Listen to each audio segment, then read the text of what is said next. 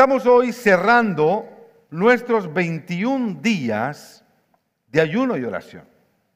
Ha sido una jornada, yo estoy seguro, intensa, linda, especial, en la cual durante 21 días hemos estado orando, hemos estado leyendo la palabra, ha habido estudios diarios que han sido socializados por las redes, por las páginas de la iglesia ahí en el internet. De diferentes maneras hemos estado siendo alimentados. ¿verdad? Por estos estudios diarios que son tan ricos, pero también ha habido grabación. El pastor David ha grabado también cortos videos de cada uno de estos estudios. Y ha sido refrescante poder acercarnos a la palabra durante tres semanas, durante 21 días, buscando el rostro del Señor en oración. Ahora, quiero preguntarle algo. Después de haber pasado estos 21 días, después de haber tenido la semana anterior una hermosa semana de oración, yo no tuve la oportunidad de estar presencialmente porque estuve de viaje la semana anterior, pero mi esposa al final del día me actualizaba de cómo, cómo fue cada servicio y, mi, esposa tiene esta bendición de anotar, ella hace sus notas y prácticamente me hacía un resumen de lo que había ocurrido en la semana. El lunes el pastor Daniel habló acerca de la intimidad con Dios y cómo nosotros como hijos de Dios debemos buscar esa intimidad con Él. Luego el pastor Leonel habló, habló acerca de oraciones con esperanza. Fue el tema que abordó el pastor Leonel. El pastor Armando Bardales habló de la voluntad de Dios, todo en el marco de la oración. El pastor David hizo un resumen acerca de la gracia de Dios y los procesos del cristiano, en un tiempo muy especial ese día. Luego el pastor José Armando habló acerca de que Dios conoce las intenciones de nuestras oraciones. Y luego el día de ayer en el servicio de oración, nuestro hermano Miguel Varela habló acerca de las razones por las cuales debemos orar. Y si usted verá, la agenda de la semana de oración fue hermosa porque cada tema estaba unido al siguiente y no nos pusimos de acuerdo, no hubo una agenda así de temas para predicar, simplemente el Espíritu Santo de Dios se encarga y ministró al pueblo. Amén. Con temas que son sinceramente temas de mucha bendición y de mucha edificación. Así que una semana especial, una semana de bendición. Ahora, le pregunto, estamos terminando ya los 21 días de oración. ¿Tiene usted algún testimonio acerca de cómo Dios respondió sus oraciones? Usted comenzó los 21 días con peticiones, con proyecto, con plan. Estoy seguro que escribió y presentaba a Dios la, oración al Señor por esas peticiones. Ya le respondió el Señor. Quizás sí, quizás todavía no, pero seguimos con la esperanza de que lo hará. Después de 21 días de búsqueda, permítame preguntarle, ¿se siente usted más fortalecido espiritualmente? ¿Se siente usted renovado, más fresco, confiado en la promesa del Señor, se siente fortalecido espiritualmente. Otra pregunta que quiero hacerle al cierre de los 21 días. ¿Ha crecido su fe? Después de la búsqueda, de la lectura, de la oración, ¿siente que su fe ha sido fortalecida? Yo quiero decirle algo, amada iglesia. Si hemos terminado 21 días y no ha ocurrido nada, quizás deberíamos programar otros 21 días. Y quizás deberíamos programar otros y todo el año. Porque la medida que buscamos al Señor, algo debe ocurrir. Algo debe pasar, un impacto, algo debe, debe venir a nosotros. De cualquier forma, algo debe determinar la búsqueda que estamos haciendo al Señor. Porque de eso se trata, de que juntos busquemos en oración el rostro del Dios de los ejércitos. Los 21 días de ayuno en Pierre están basados en la experiencia de Daniel. Y el pastor, nuestro pastor Daniel, nos habla mucho de esto a la introducción del ayuno, de ofrecer sacrificios al Señor. mis hijos ofrecieron por ahí algo de tecnología al Señor y entregaron algunas redes. No sé qué, qué, hizo usted, de pronto el café, porque le da dolor de cabeza a las tres y no se ha tomado una taza, pero decidió por 21 días no tomar café. No sé si alguien tiene esa experiencia. Nada, alguien ha reducido el café por 21 días. No sé qué, actividad hizo usted, pero es la experiencia de Daniel. Ahora, quiero llevarlo a Daniel, al Daniel de la Biblia. Y por favor busque conmigo en el libro de Daniel capítulo 10, versículos 12 y 13. Daniel capítulo 10, verso 12 y 13. Y veamos cómo el Señor responde a Daniel. Daniel capítulo 10, versículos 12 y 13. Leemos.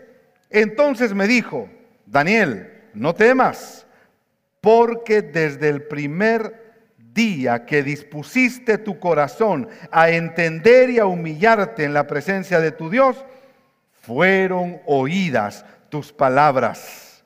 Y a causa de tus palabras, yo he venido. Vea qué hermoso esto. A causa de tu clamor, a causa de la búsqueda, a causa de, a causa de tus palabras, yo he venido. Una de las cosas que me fortalece es pensar que el Dios que yo adoro, hermanos, tiene esta bendición de escuchar mi petición desde el momento que decido acercarme. Daniel pasó un tiempo en la búsqueda del Señor. Naturalmente el Señor no le había respondido, pero no le había respondido porque no porque no escuchaba sino porque quería que Daniel buscara su rostro durante todo este tiempo para que al final fuera declarada la victoria sobre su vida. Quiero decirle algo. Si usted se acercó a Dios este inicio de año y le entregó sus peticiones al Señor con este mismo espíritu de humildad, tenga la certeza de que ese mismo momento Dios ya escuchó la petición que usted le presentó a Él. Amén. El Señor pudo ser que le respondió ya. Pero de pronto todavía el Señor va a permitir que corramos un poco, pero no debemos dudar. Dios va a responder la petición de un pueblo que se acerca a Él con humildad de corazón. Ese es el Dios que adoramos. Amén, iglesia. Un Dios que responde las peticiones de un pueblo que le busca. Hoy quiero hablar acerca de la fe. Y el tema que he puesto a mi reflexión de este día es muy simple. Pidamos con fe. Pidamos con fe. Y quiero preguntarle, cuando usted se acerca en oración a Dios, ¿cómo lo hace? ¿Cómo ora? ¿Qué elementos hay en su mente? ¿Qué consideraciones tiene usted cuando está buscando el rostro del Señor? ¿Cómo nos acercamos al Señor? ¿Lo hacemos con fe? ¿Oramos al Señor creyendo que Dios lo va a hacer? Yo quiero testificarles hoy que yo lucho con eso. Me cuesta.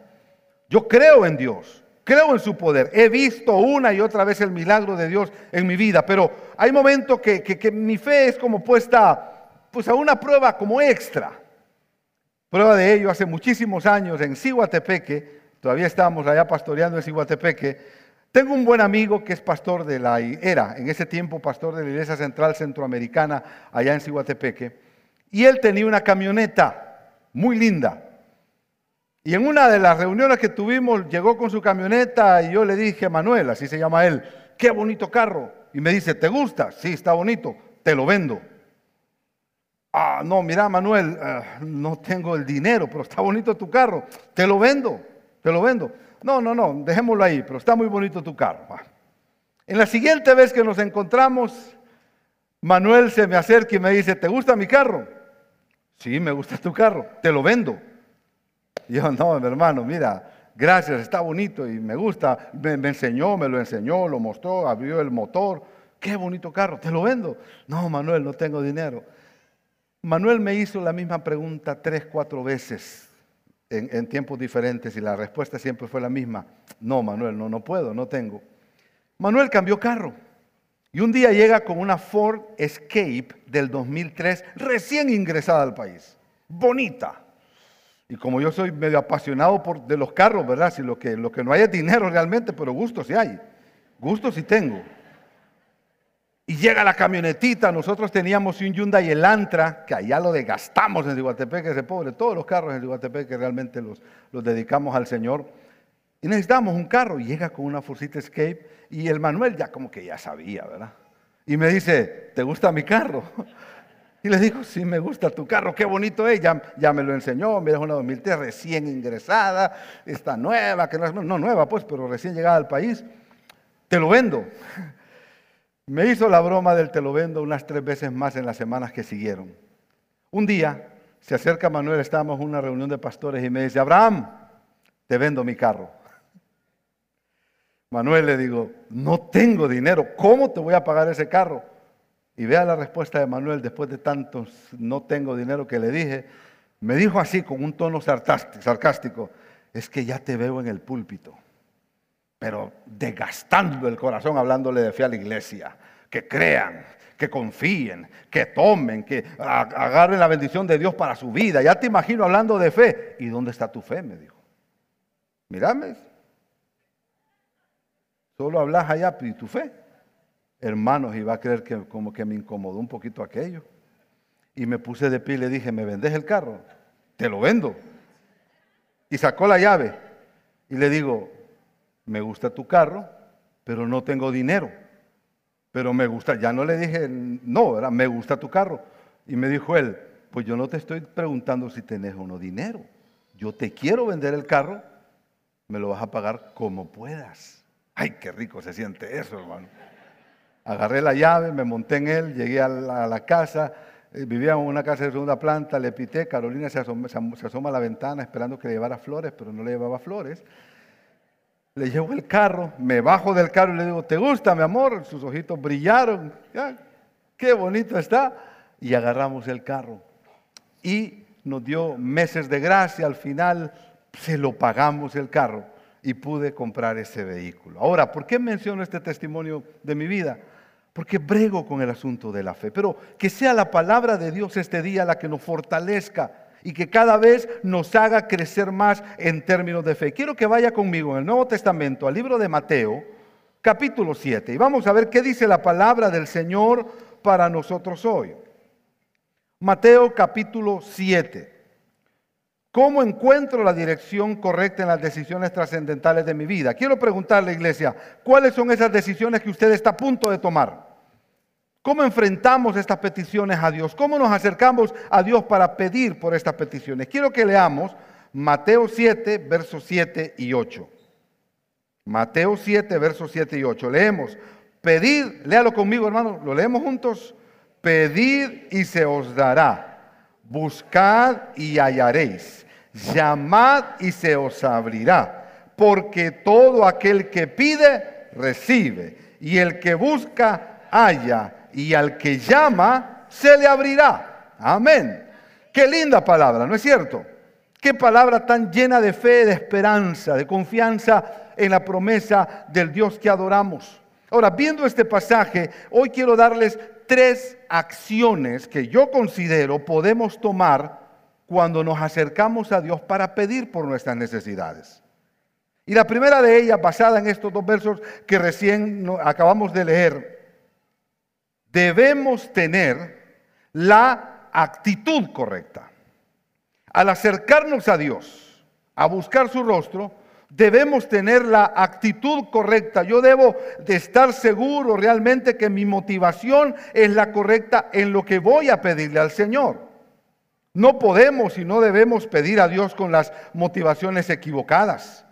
Debemos recordar, como dice Santiago 3:17, hablando de la sabiduría que viene de lo alto, es primeramente pura, eh, no busca lo suyo, no es egoísta, bendice a otros. Cuando voy a pedir a Dios lo que sea, debo medir mi motivación, eso es importante. La motivación es clave al momento de pedirle al Señor. Y quiero contarles un testimonio de cuando yo era joven, hace como ocho años apenas, resulta que hace muchísimos años, hermano, el Internet estaba empezando.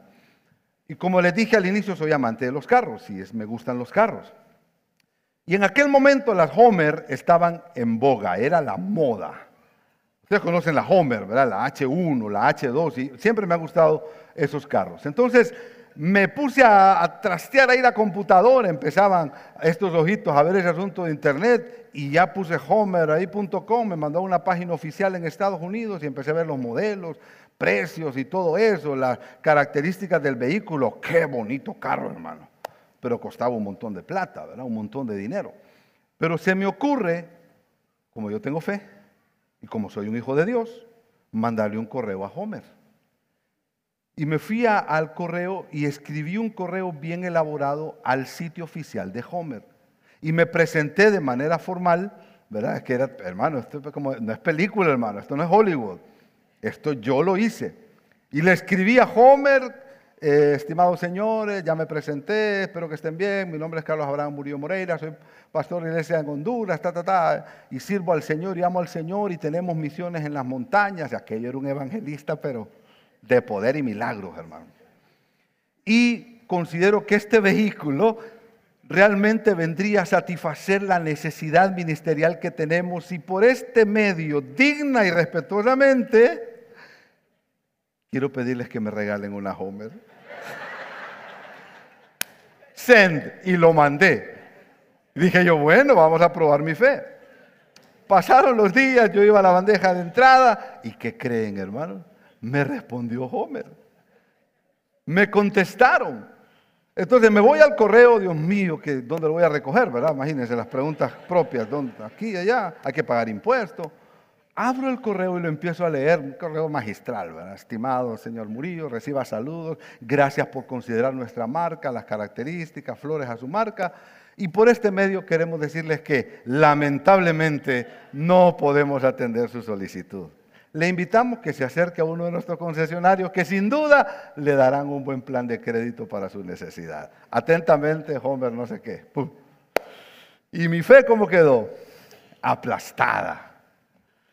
Pero ¿cuál era la motivación que yo tenía al querer una Homer, hermano? Era ir a la montaña, allá arriba de Choloma, a predicar el Evangelio. Era irme a las montañas de Honduras. Esa no era mi motivación. Yo lo que quería era deslumbrar y lucir un vehículo que a mi juicio era lo mejor, pero ahí no estaba por nada, pero por nada, una motivación adecuada. Ahora, volviendo al tema que nos ocupa esta mañana, ¿cuáles son nuestras motivaciones al acercarnos a pedir a Dios? De eso depende mucho. Y aquí hay tres acciones claramente definidas en los versos 7 y 8. Ore, actúe y toque puertas. Si usted quisiera saber una dirección de cómo pedir, ve ahí. Ore, accione y toque puertas. Esto es definir, poner en orden mi motivación, en orden lo que voy a pedirle al Señor para que mi oración tenga sentido delante del Señor. Pedid y se os dará, porque todo aquel que pide, ¿qué? Pedir. Tenemos la facultad de pedir, tenemos la habilidad de parte del Señor de orar, pedir al Señor, pedir al Señor. Pedir al Señor. Es interesante porque aquí hay un énfasis alto en perseverancia y podría decirse algo como sigan pidiendo, sigan buscando, sigan tocando, sigan, sigan, sigan, sigan haciéndolo. Perseverancia, pedir es válido, pedimos a Dios. Pero la segunda acción, hablando de la actitud correcta, es justamente tomar acción. La otra parte dice, llamad y se os abrirá. Y cuando hablamos aquí de llamar, significa acción, es decir, yo paso de pedir a una acción más específica, más puntual. Oro, no dejo de orar, pero también tomo algunas medidas, pero también tomo algunas acciones que me pueden llevar a que el Señor complete mi petición. La palabra es interesante cómo nos invita a tomar acción. Pedid y se os dará, buscad y hallaréis, llamad y se os abrirá. Hay una acción, estamos invitados a hacer algo, a buscar. Hermanos, realmente que el Señor alimenta las aves, ¿cierto? ¿Sí? No trabajan, no hilan y comen bien. Pero ¿sabe qué? También es cierto que Dios no les lleva la comida al, nido. ¿Se ha puesto a pensar en eso? Dios las alimenta, pero Dios no les lleva el grano al nido. Ese no es el modelo de Dios. El pajarito debe buscar, debe salir, debe llamar, debe ir a buscar su alimento, a moverse, a accionar. La promesa ya está, la comida ya está servida en la mesa para ellos, pero deben hacer algo, deben moverse, deben actuar, deben buscar.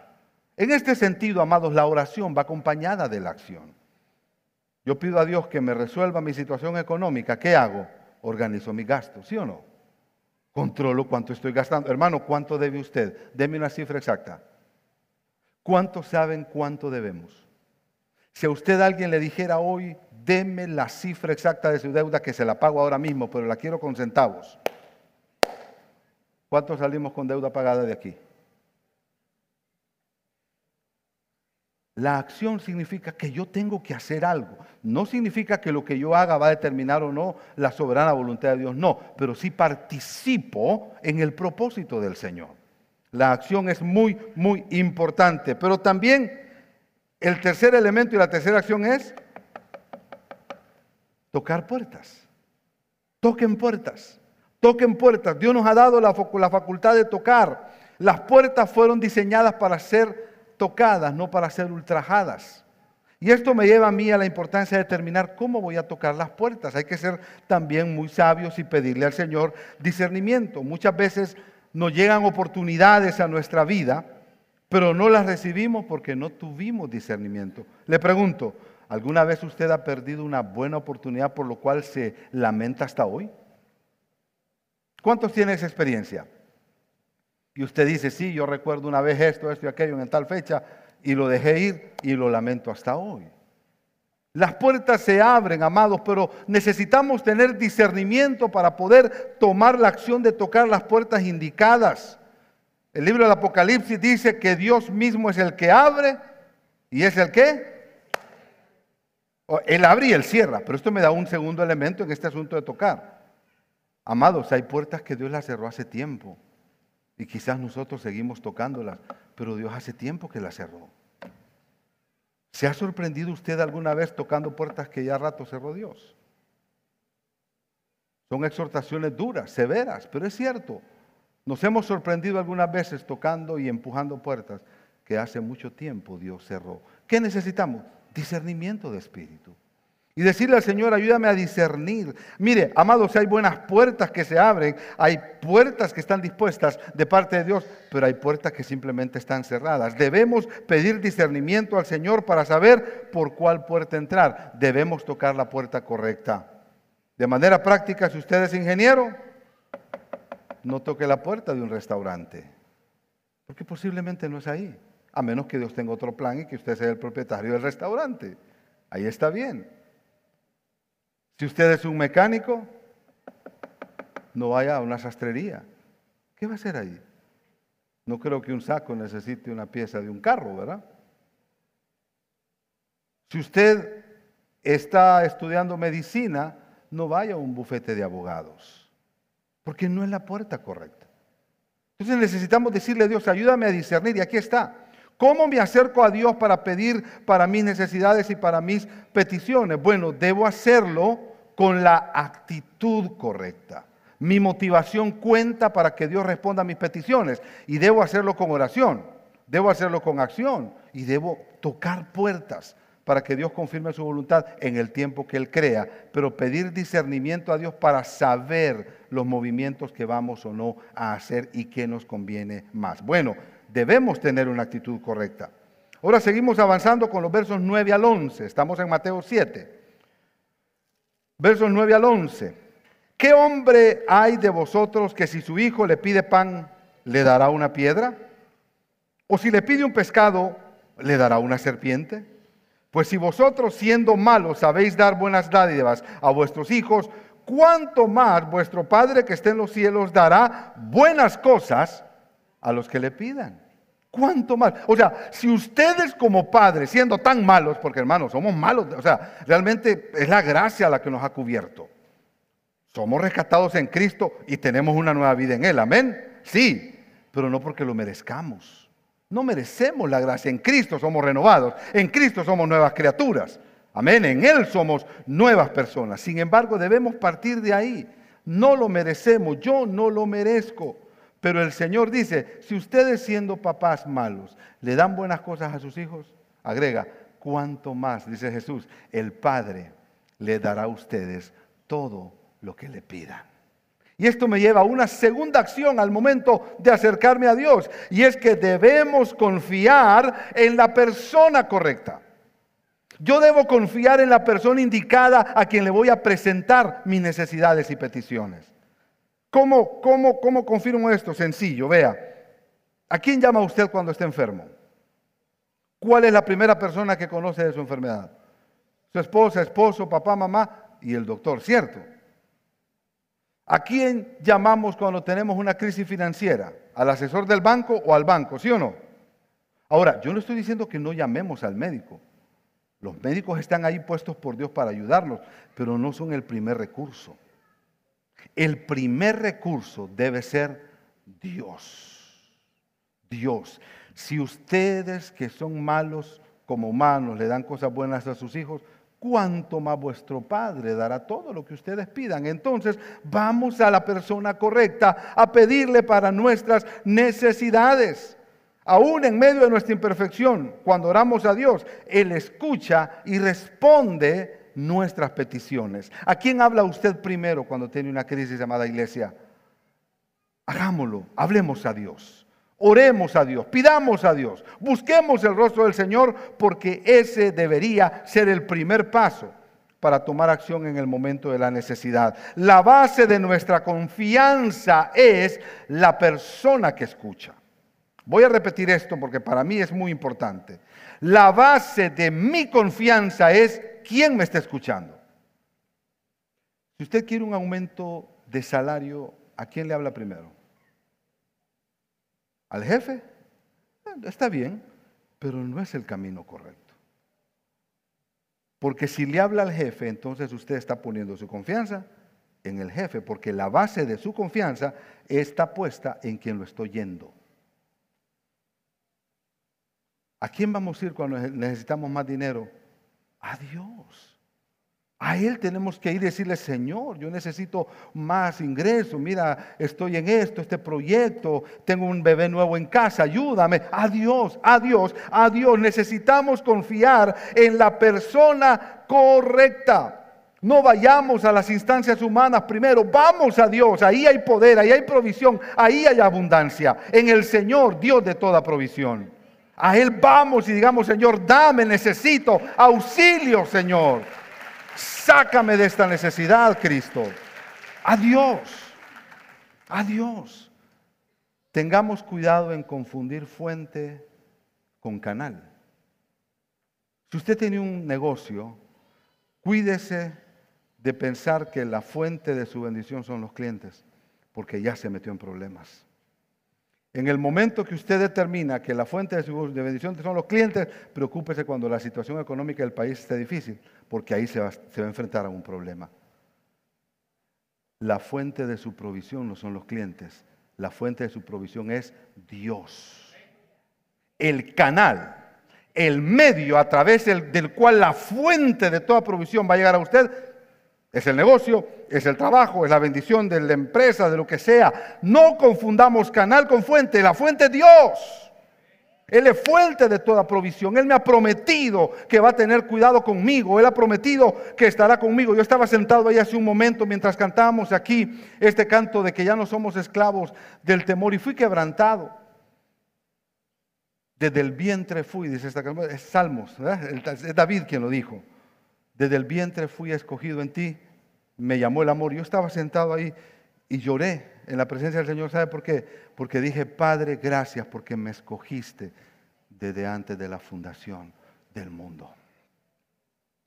Gracias porque utilizaste a mi papá para que a través de él mi vida fuera moldeada en tu fe. Gracias por mi madre, que su testimonio de fe me moldeó y estoy aquí por tu gracia, pero por el esfuerzo de mis padres. Gracias porque me escogiste desde la fundación del mundo.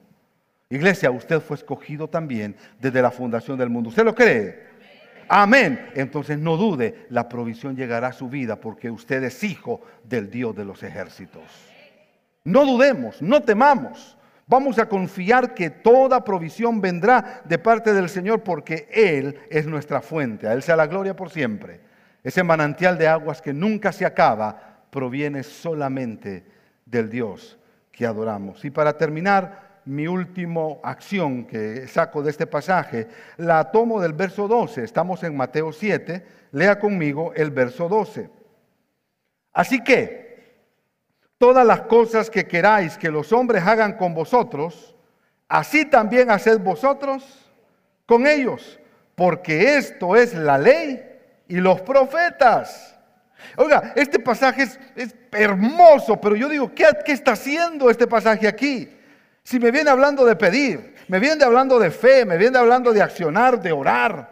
O sea, ¿por qué te mete aquí este asunto de los hombres y de tener buena comunión con los demás? Bueno, porque aquí yo encuentro una tercera acción para acercarnos a Dios adecuadamente. Y es esta, debemos vivir de la manera correcta. Yo debo vivir de la forma correcta. No solamente debo tener la actitud correcta, debo confiar en la persona correcta, pero debo vivir de la manera correcta. Y una de las cosas hermosas del vivir de la fe es la comunión. Y el Señor, aquí mire, ay, es que se pone difícil, hermano. Por favor, escudriñemos esto. Todas las cosas que queráis que los hombres les hagan a ustedes, háganle lo mismo ustedes a ellos. Hermano, ¿qué cosas quiere que los vecinos hagan con usted? Que le limpien la acera, ¿ah? que le cuiden el carro, que espanten los animalitos que van a hacer pipí en las llantas. ¿Eso quiere usted? Ahí está, mire, haga lo mismo con ellos.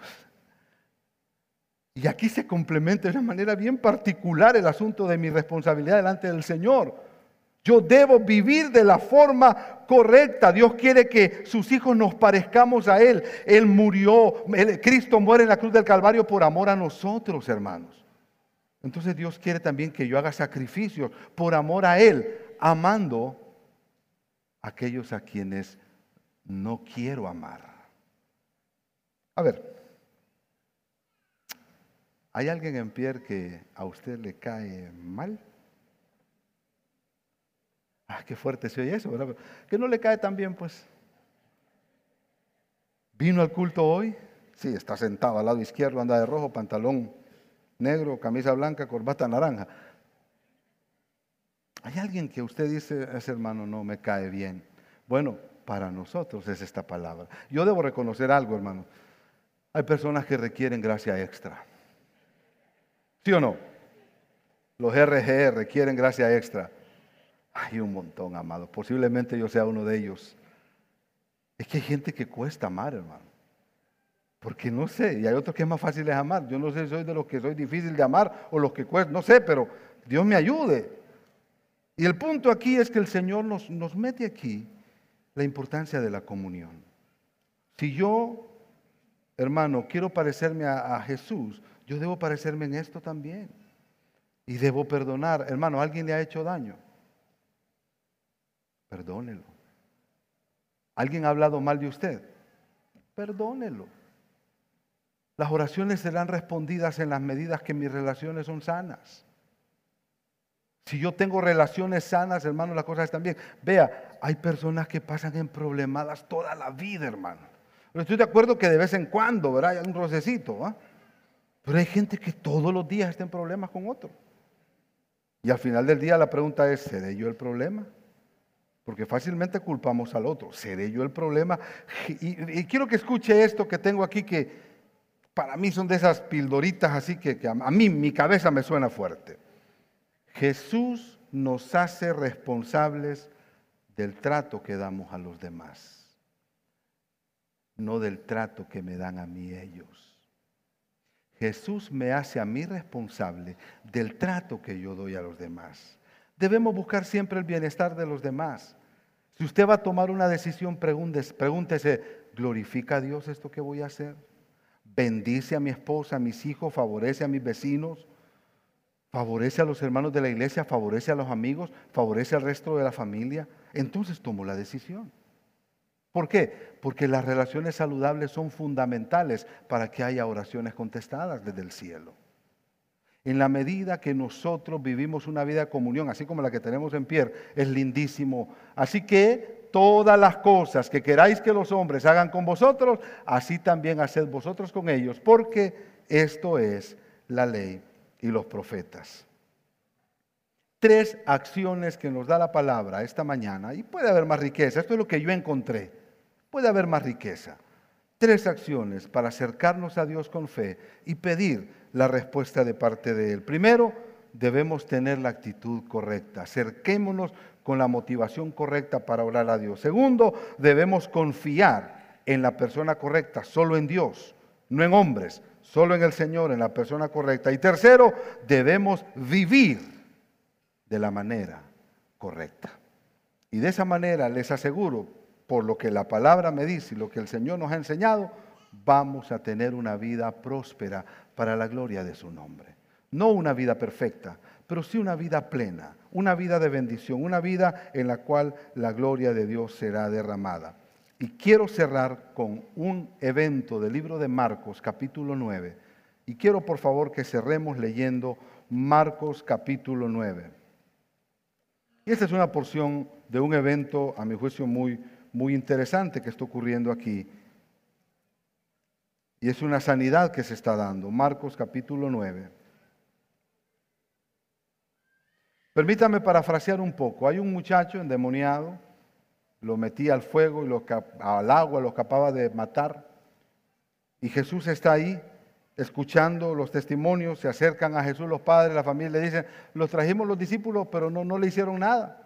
Jesús se molesta un poco y les dice, generación incrédula, ¿hasta cuándo estaré con vosotros? Tráiganme a ese muchacho. Le traen al muchacho al Señor. Y quiero que leamos los versos 21 al 23. Estamos en Marcos 9, 21 al 23. Jesús preguntó al Padre, ¿cuánto tiempo hace que le sucede esto? Y él dijo, desde niño. Y muchas veces le echen en fuego y en el agua para matarle, pero si puedes hacer algo, anote esto, pero si puedes hacer algo, ten misericordia de nosotros y ayúdanos.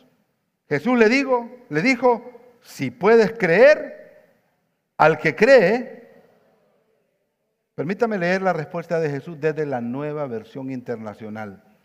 El papá le dice, Señor, y nos arriesgamos a Dios así, ¿verdad? Si puedes hacer algo, sálvame. Si lo puedes sanar, por favor. Si puedes sacarme de este problema con mis hijos, sácame. La, oración es válida, yo la he hecho. Pero me llama la atención la manera como Jesús. Responde, por lo menos en este evento. La nueva versión internacional lo dice así, muchas veces lo he echado al fuego y al agua para matarlo.